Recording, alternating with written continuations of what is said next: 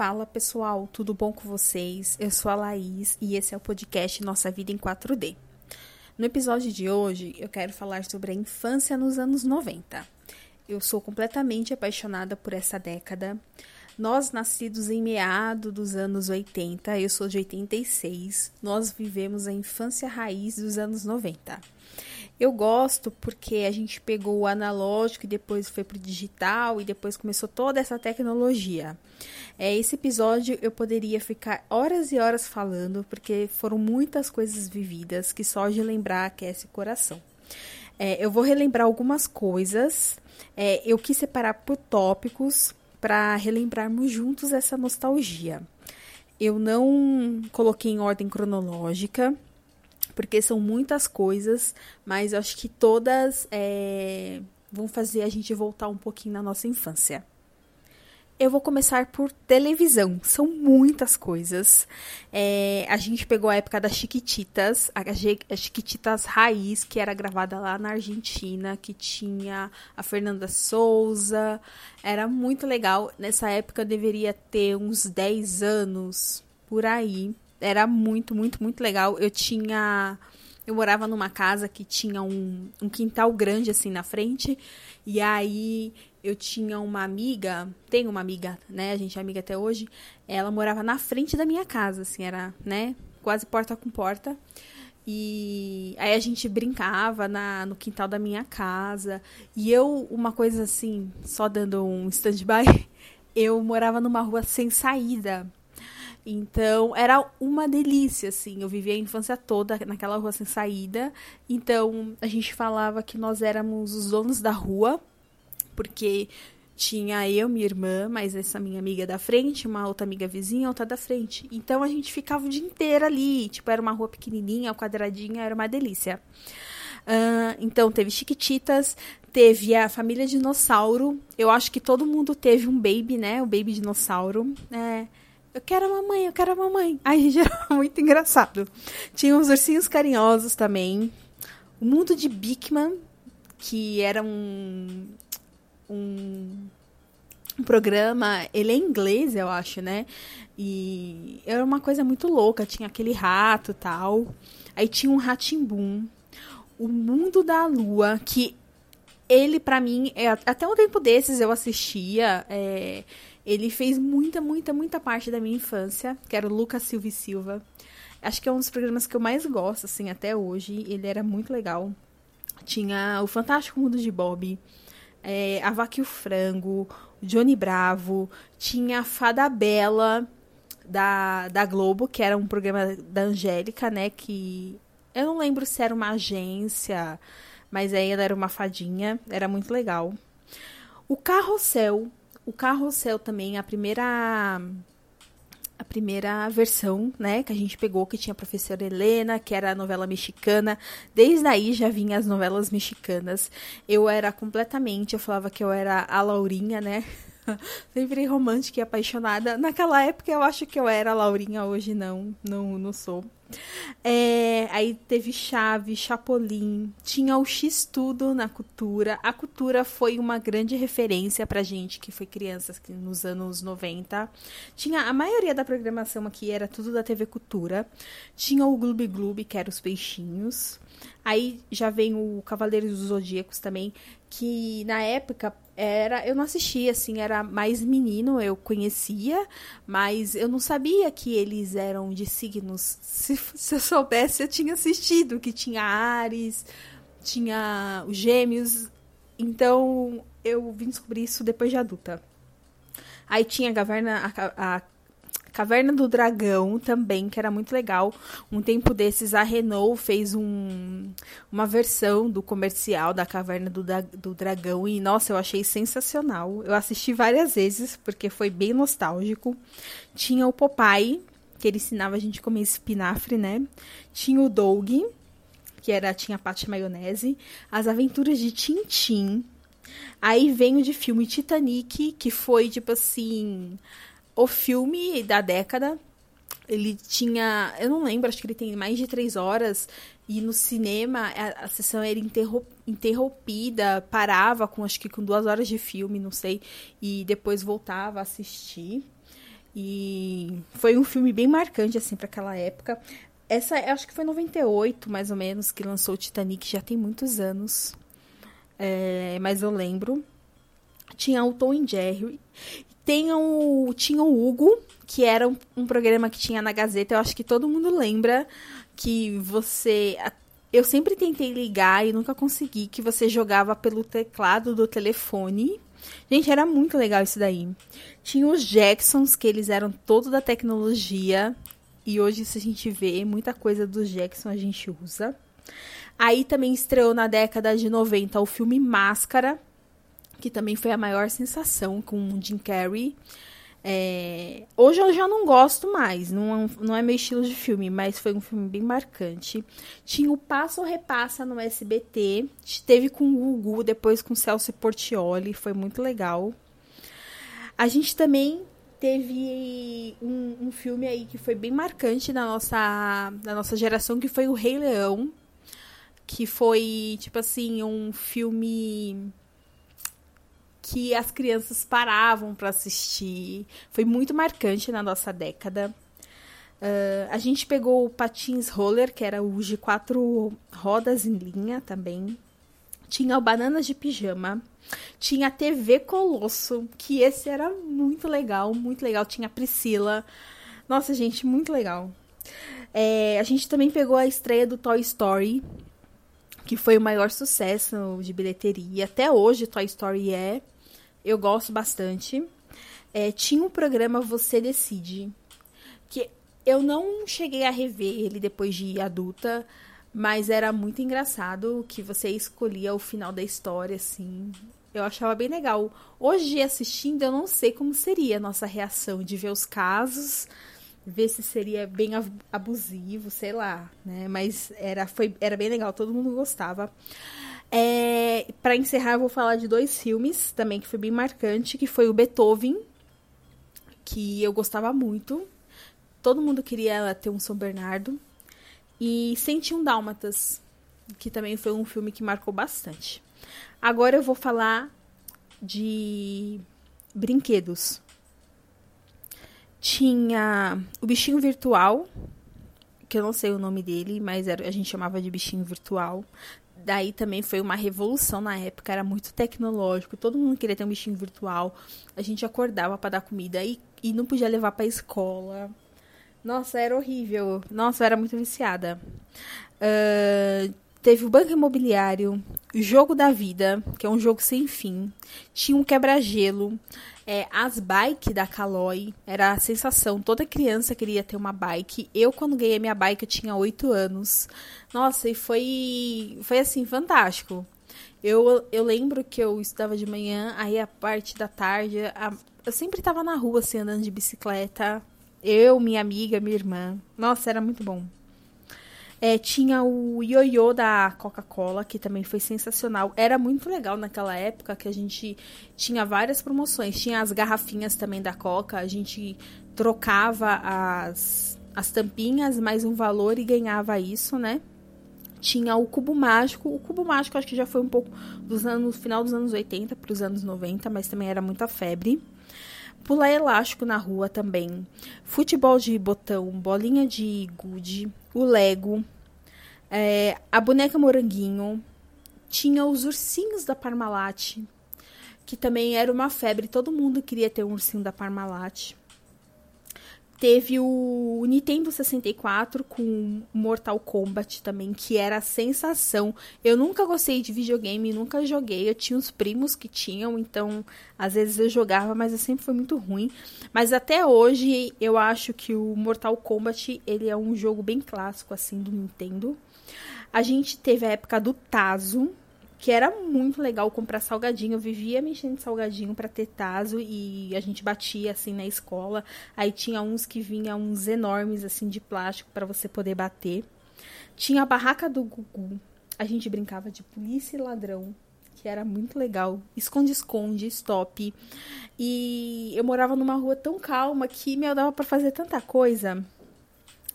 É, agora eu vou falar um pouquinho de música da nossa década que teve o El Chan, que eles estouraram, todo mundo queria saber dançar El Chan. É, teve os Backstreet Boys, Spice Girls, os Hansons. A gente teve Mamonas Assassinas, Sandy Jr., a Thalia e a Shakira.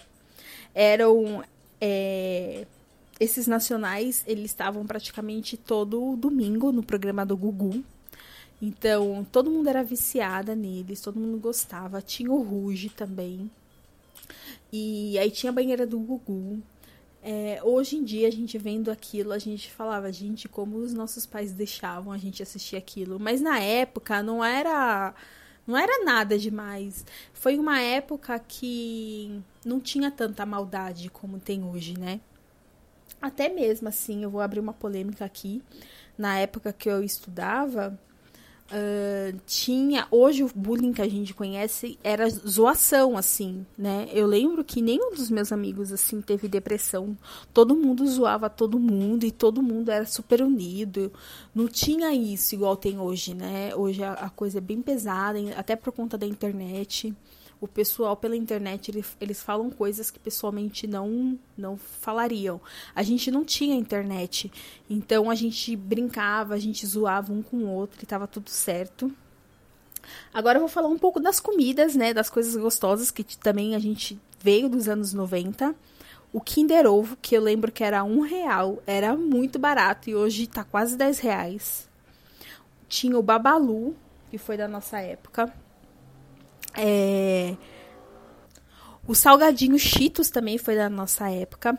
Tinha aquele bolo em fruta que vinha é, dois chicletes em forma de fruta. Ai, gente, aquilo era uma delícia. Eu não, acho que não existe mais aquilo. Era bem gostosinho. É, tinha o chocolate da turma da Mônica, que ele era chocolate ao leite e dentro ele era chocolate branco com o desenho do personagem. Também era. Não sei porque que eles tiraram isso, que era bem legal. Tinha aquele pirulito em pozinho que a gente. Hoje você falando é bem nojento de você ficar colocando pirulito na boca e colocando lá, e colocando lá, e às vezes o pozinho não acabava e você guardava para depois. É, tinha o sorvete frutili. Eu não sei se ele tem mais também, mas era uma delícia que ele era de groselha e dentro tinha um creminho branco.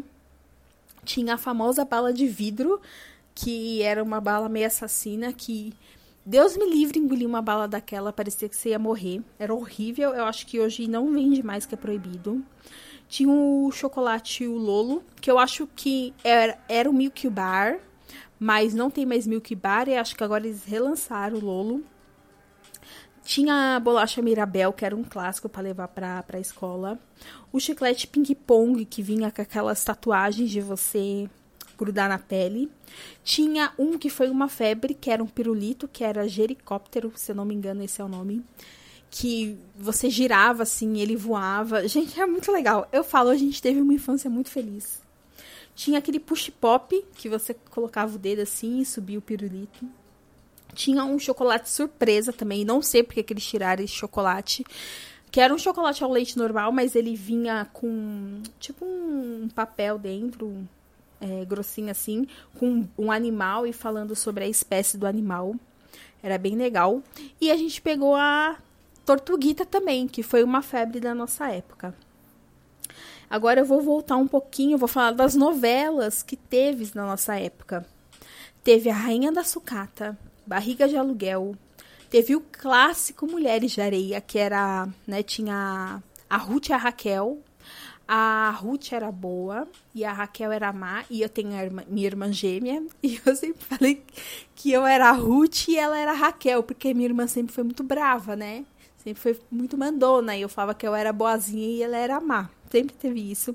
Teve a novela Vamp, teve quatro por quarto, por amor. Teve uma novela que me dava muito medo, mas eu gostava de assistir, que foi acho uma das primeiras novelas que falou sobre vida após a morte, que foi A Viagem, que tinha o irmão da menina que morreu e tipo, ele vinha, mostrava, ele era do mal assim.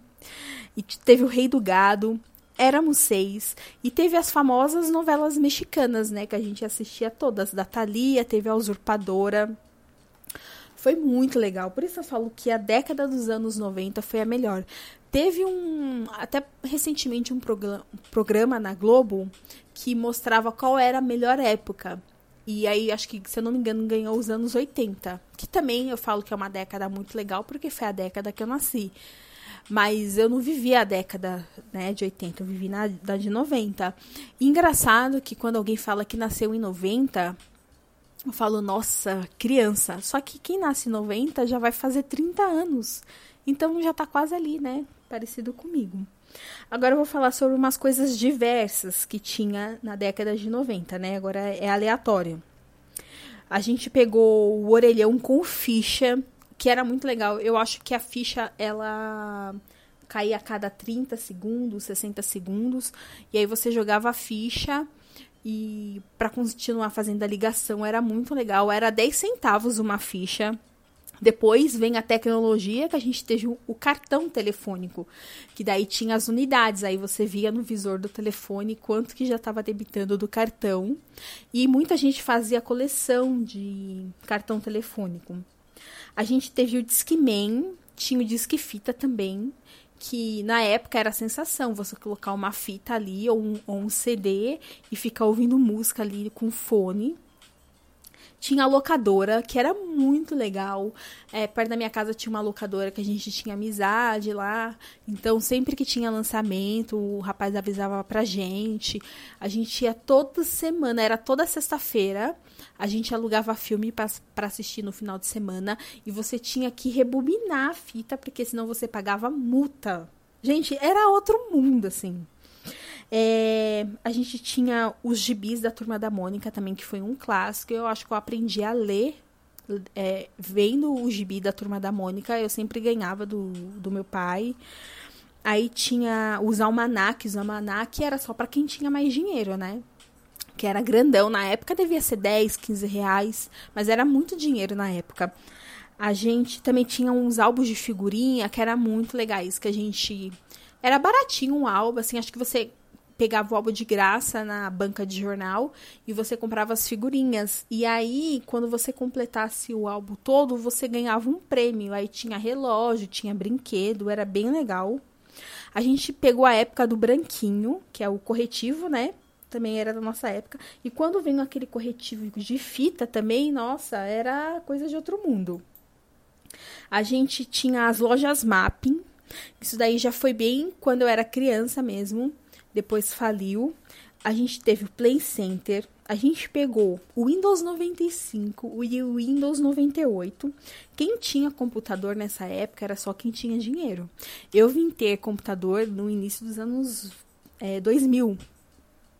E, mas era da nossa época. Tinha aqueles tênis com luz atrás também que toda criança queria ter para ficar andando e acendendo a luzinha. A gente tinha que fazer é, trabalho da escola na biblioteca. É, eu né, moro em Pirituba, tinha a famosa tem ainda até a famosa biblioteca de Pirituba, que fica na Avenida Mutinga. Você encontrava todo mundo ali quando você tinha que fazer trabalho da escola. E se você tinha carteirinha, você podia levar o livro para casa, senão você tinha que ficar lá fazendo. E a gente fazia os trabalhos na folha de almaço, né? Gente, era outra época.